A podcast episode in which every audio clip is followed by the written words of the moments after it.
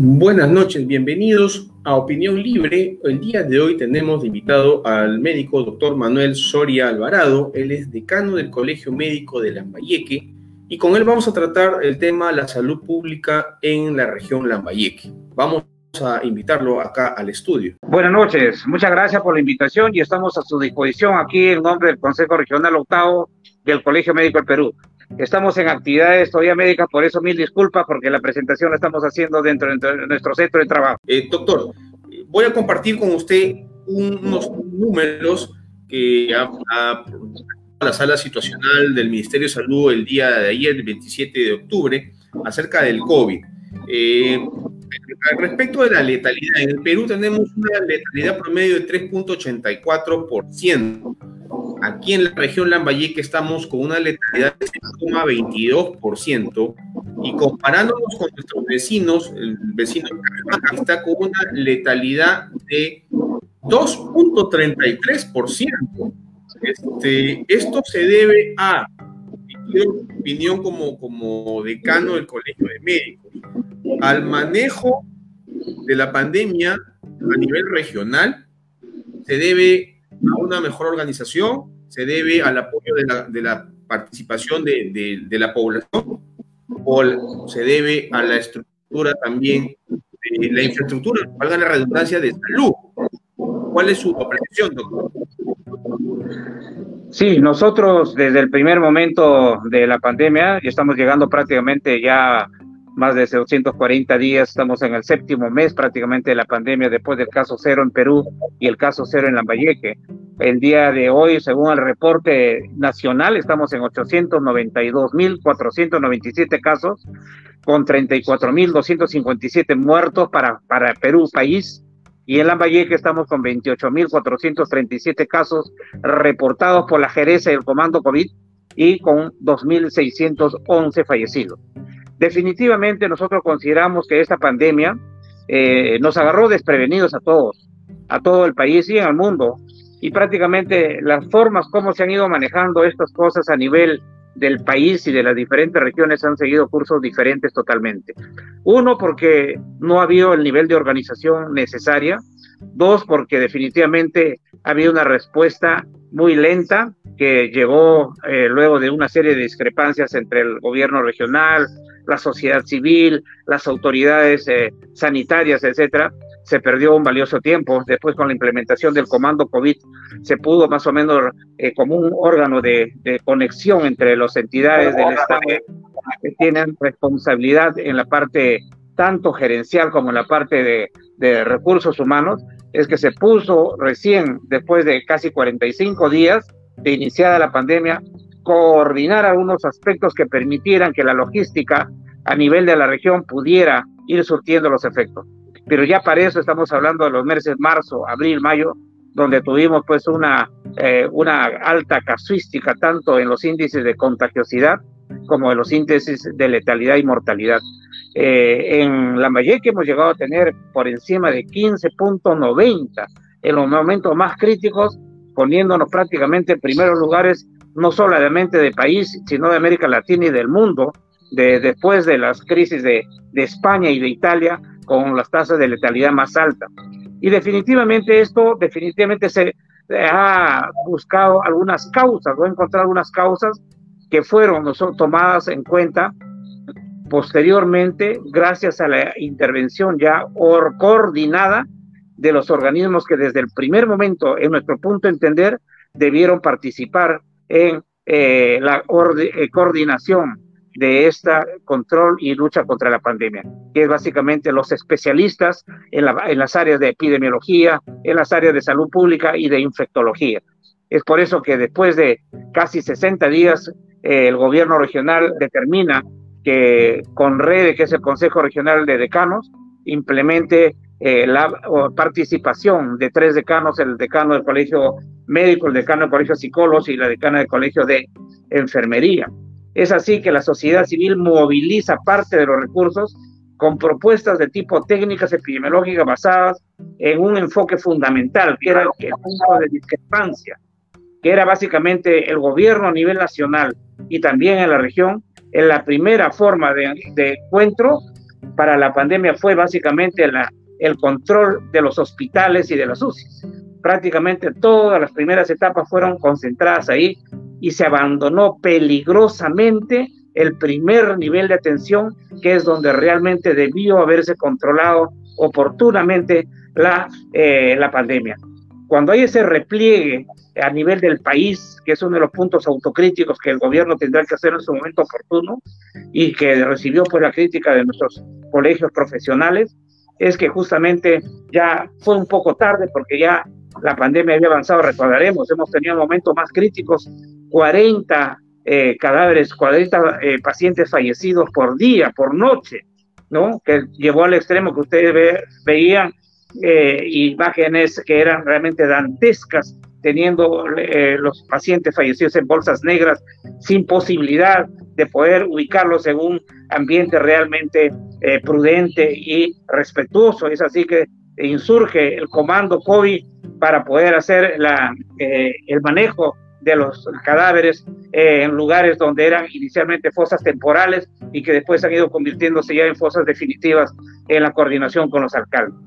Esos momentos críticos definitivamente eh, hubo mucha inexperiencia porque esta es una enfermedad nueva, no se conocía, no se conocían esquemas terapéuticos, no se conocían realmente los mecanismos básicos de ataque y sin embargo fue reacción ordenada progresivamente y permitió ir bajando la tasa de letalidad y la mortalidad a nivel de la región, al extremo que, bueno, siempre estuvimos manteniendo casi el primer lugar eh, conjuntamente con, con Loreto y posteriormente con Ica, que tenían tasa de letalidad muy alta. En el transcurso del tiempo con la organización ya y eh, el apuntalamiento de, con redes, los colegios profesionales en el comando COVID y con el gobierno regional llegamos a acuerdos importantes para poder motorizar esquemas terapéuticos y también eh, eh, estrategias que permitieran incorporar a dos elementos claves en el control de la pandemia. Uno, que era los médicos y personal del primer nivel de atención, que es el que está cercano a la casa, a la comunidad del paciente afectado. Y en segundo lugar, la organización propia de los, de los pobladores a través de sus dirigentes comunales, a sus promotores de salud, que siempre por el Ministerio de Salud fueron eh, eh, eh, protegidos, fueron educados, fueron guiados en las pandemias anteriores, como la época del cólera, etc. Entonces, ahí progresivamente se observa ya una disminución de la tasa de contagiosidad y va habiendo una pequeña baja progresiva que duró pues cerca de tres o cuatro meses, que nos costó casi 2.611 fallecidos hasta la fecha. Y posteriormente, si ustedes observan, la tasa versus nacional, la tasa de letalidad versus nacional, seguíamos manteniendo las tasas muy altas. Entonces, dos criterios que había. Uno, ha existido un gran subregistro de número de pacientes contagiados y dos, pues que hay pacientes que no se han logrado identificar definitivamente. ¿Por qué? Porque los protocolos del país, por parte del gobierno, a través de los dos exministros de salud, tanto la doctora Inostroza como el doctor Zamora, definitivamente tuvieron una serie de errores importantes en las directivas nacionales donde se tenía que considerar a los pacientes eh, COVID positivos después de haber hecho un examen, una prueba serológica y que en muchos casos faltaba la confirmación diagnóstica. Es decir, se retrasaba mucho la, terapéutica y eso obligaba muchas veces a una intervención de automedicación por parte de la población. Y esa automedicación muchas veces conllevaba a que el problema sanitario se perjudicara porque muchos pacientes llegaban en estado ya crítico después de haber manejado una automedicación inadecuada. Como ustedes saben, al principio se considera que esto era solamente un problema de una neumonía y que por eso se, se agravaba el paciente y fallecía. Y posteriormente se demostró con los estudios de Italia, de Francia, España, que no era solamente neumonía, sino era problemas de coagulopatías y de procesos vasculares que había compromiso en todo el, cuerpo, en todo el ser humano. Entonces, una vez que se especifican claramente los tres niveles de, estadios, los pacientes eh, delicados, leves, moderados y graves, se ratifica claramente que el 80% van a ser pacientes que van a estar en el estadio leve, un 15% va a entrar probablemente a un estadio moderado y solamente un 5% va a entrar a un estado grave que va a requerir unidades de cuidados intensivos.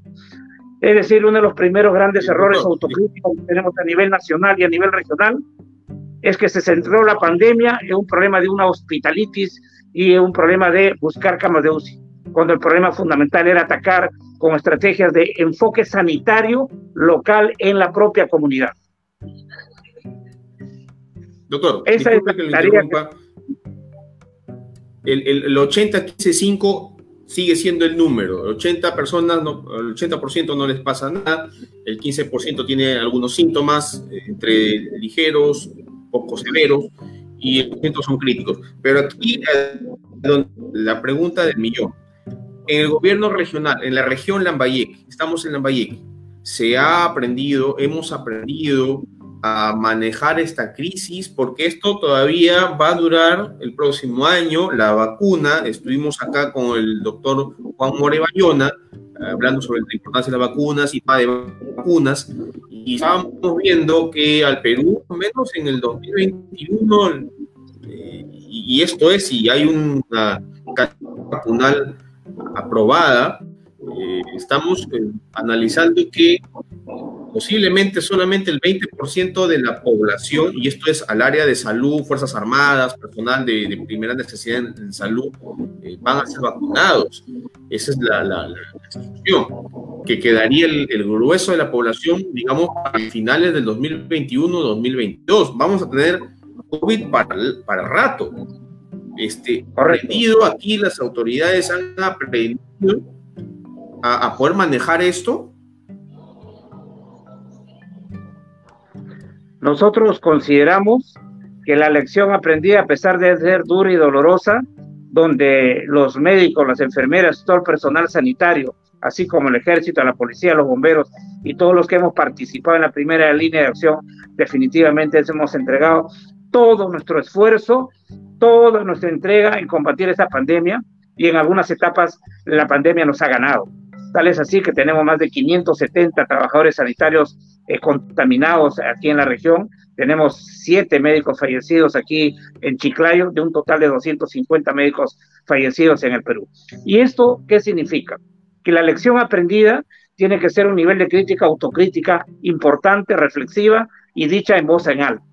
Nosotros no, hemos estado de acuerdo con el nivel del manejo que se hizo, incluso ahora a nivel nacional, y con algunas cosas a nivel de tipo regional. No estamos aún preparados, a pesar de que la lección debió ser aprendida rápidamente. No está el primer nivel de atención en el nivel que debiera estar, que es básicamente con capacidad preparada y con capacidad resolutiva. Todavía nos falta, hay un compromiso del gobierno regional de poder implementar esto. La gerencia tiene un compromiso con la ciudadanía, con la sociedad civil, con el comando COVID de implementar los primeros 20 centros bien equipados con oxigenoterapia, con pruebas ya moleculares y con, con paquetes terapéuticos que nos permitan establecer y estar en mejores condiciones para afrontar la posible segunda ola que puede venirse en el mes de noviembre. Nosotros consideramos que sí puede haber una segunda ola, a pesar que los estudios de cero prevalencia de, de Lambayeque dicen que nuestra población se ha infectado en un promedio de 45-47%, no existe inmunidad de rebaño, pero existen las posibilidades bajo características diferentes.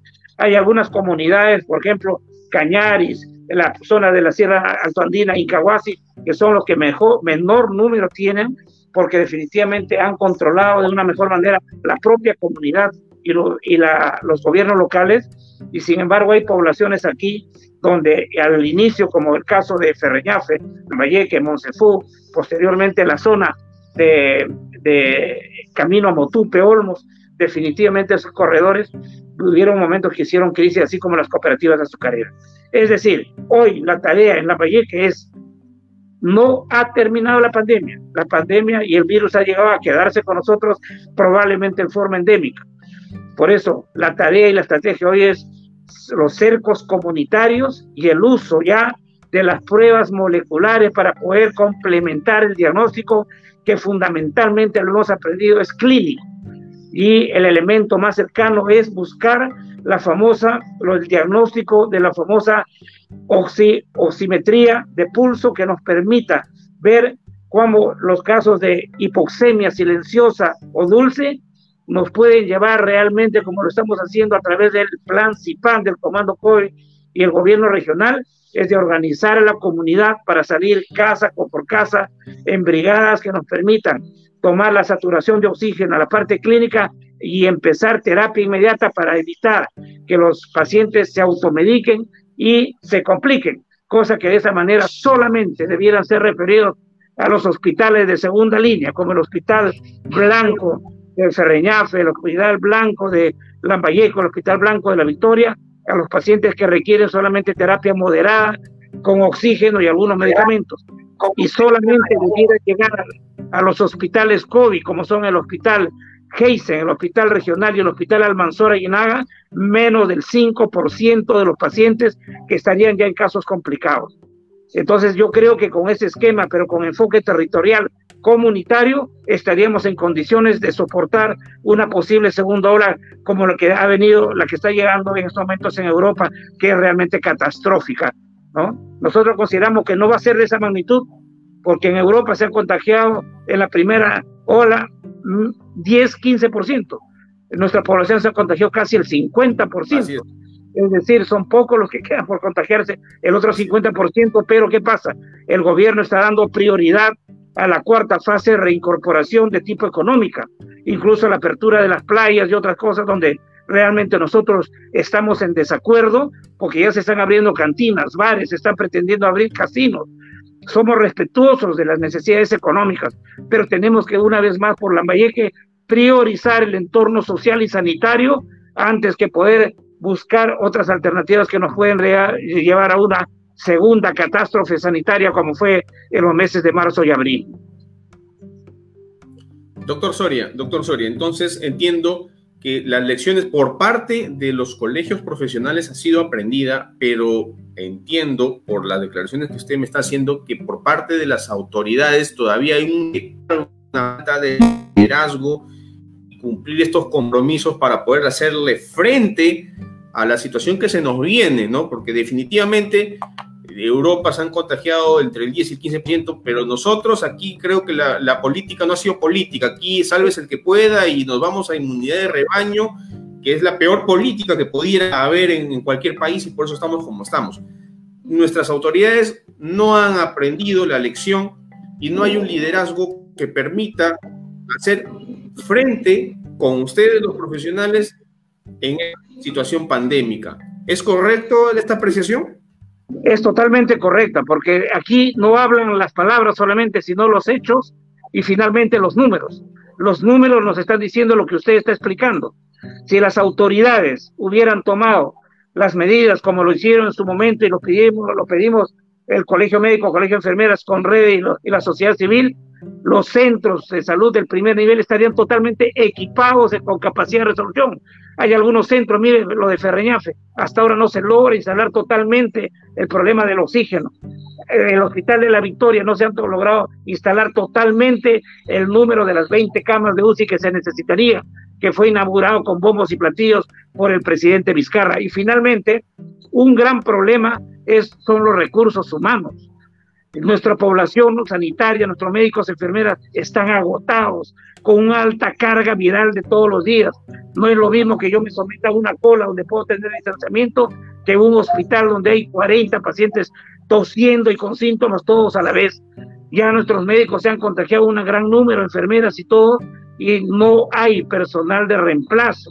Entonces, por eso, esa es otra de las partes que estamos trabajando los colegios profesionales, toda vez que los médicos y otras enfermeras y otros trabajadores de salud con comorbilidades por norma legal están haciendo trabajo fundamentalmente de tipo virtual y remoto.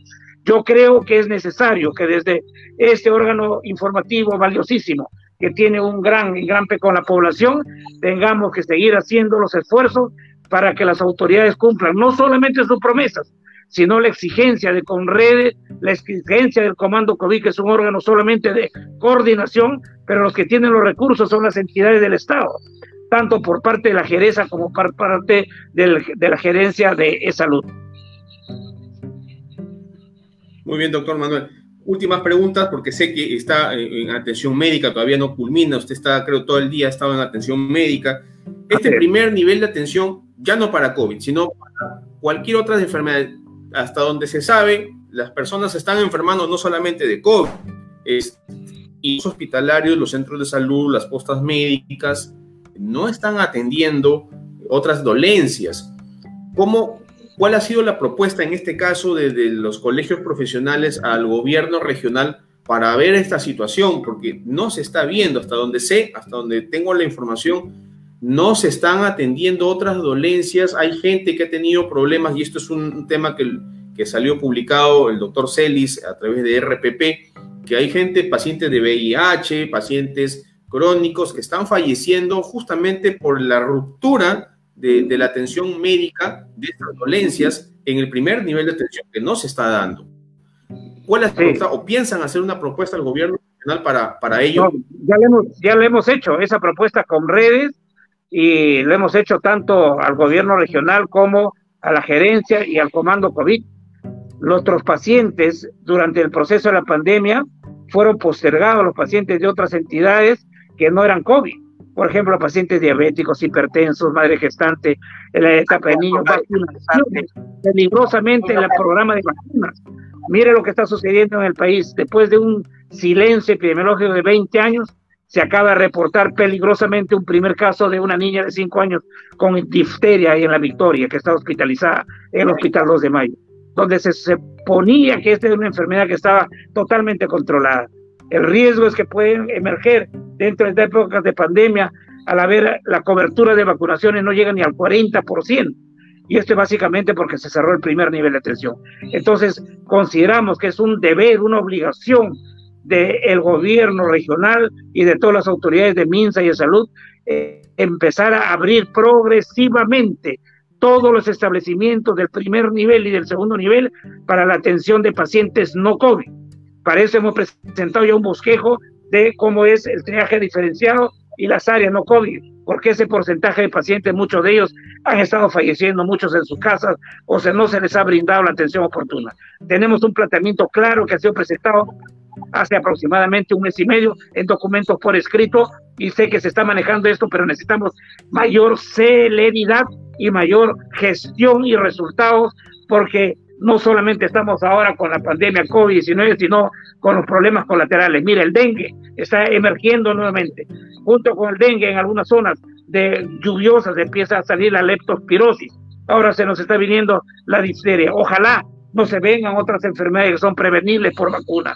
Es por eso que tenemos todos la tarea eh, de poder exigir al gobierno central y al gobierno regional que cumplan con las estrategias de que el problema económico, si bien es cierto, sea necesario, es necesario, debe ir progresivamente aperturándose.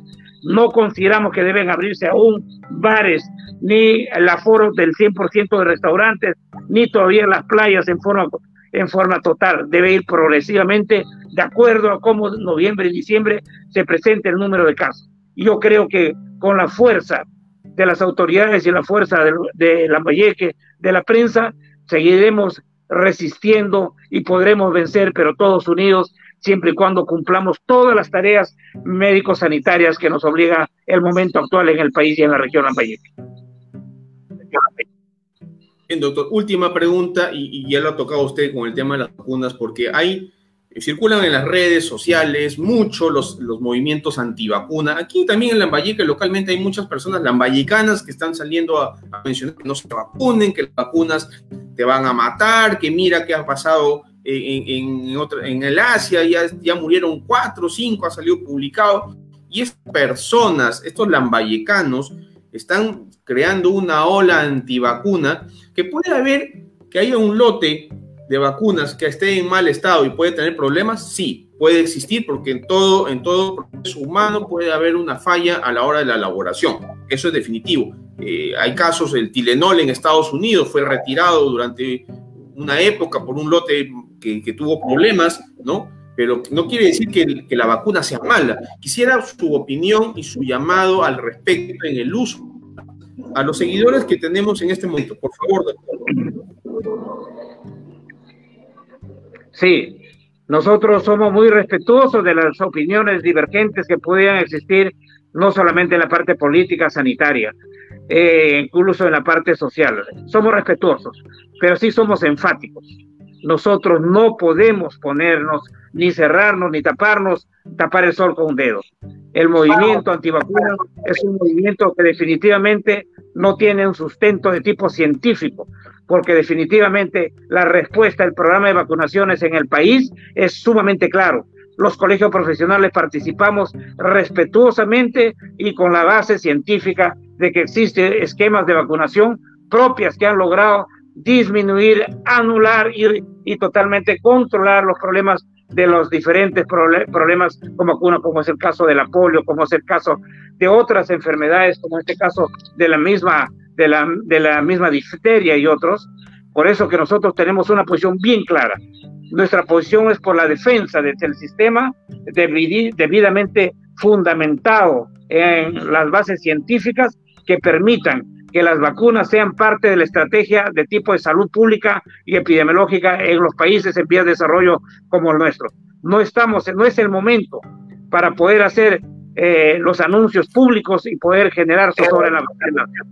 Invitamos, invitamos públicamente a los movimientos antivacunas a debatir en el colegio médico, con redes y en otras instituciones, pero no hacerlo públicamente sin un basamento de tipo científico. Muchas gracias, doctor, y espero tenerlo en otra oportunidad por este medio. Eternamente agradecido, siempre a sus órdenes en nombre del colegio médico y del Conredes. Gracias. Bien, amigos. Esa ha sido la entrevista con el doctor Manuel Soria Alvarado, decano del Colegio Médico de Lambayeque, y hemos tocado cómo está nuestra salud pública. Esperemos que nuestras autoridades sean conscientes acojan estos, estos procedimientos que el colegio médico ha, presentado, con redes ha presentado, y esperemos pues que este primer nivel de atención para otras dolencias empiece a darse porque todos necesitamos salud. De mi parte, eso ha sido todo. Los espero el día viernes. Y ya saben, síganos también en YouTube, Instagram y nuestros podcasts en Spotify, Anchor y Radio Pública.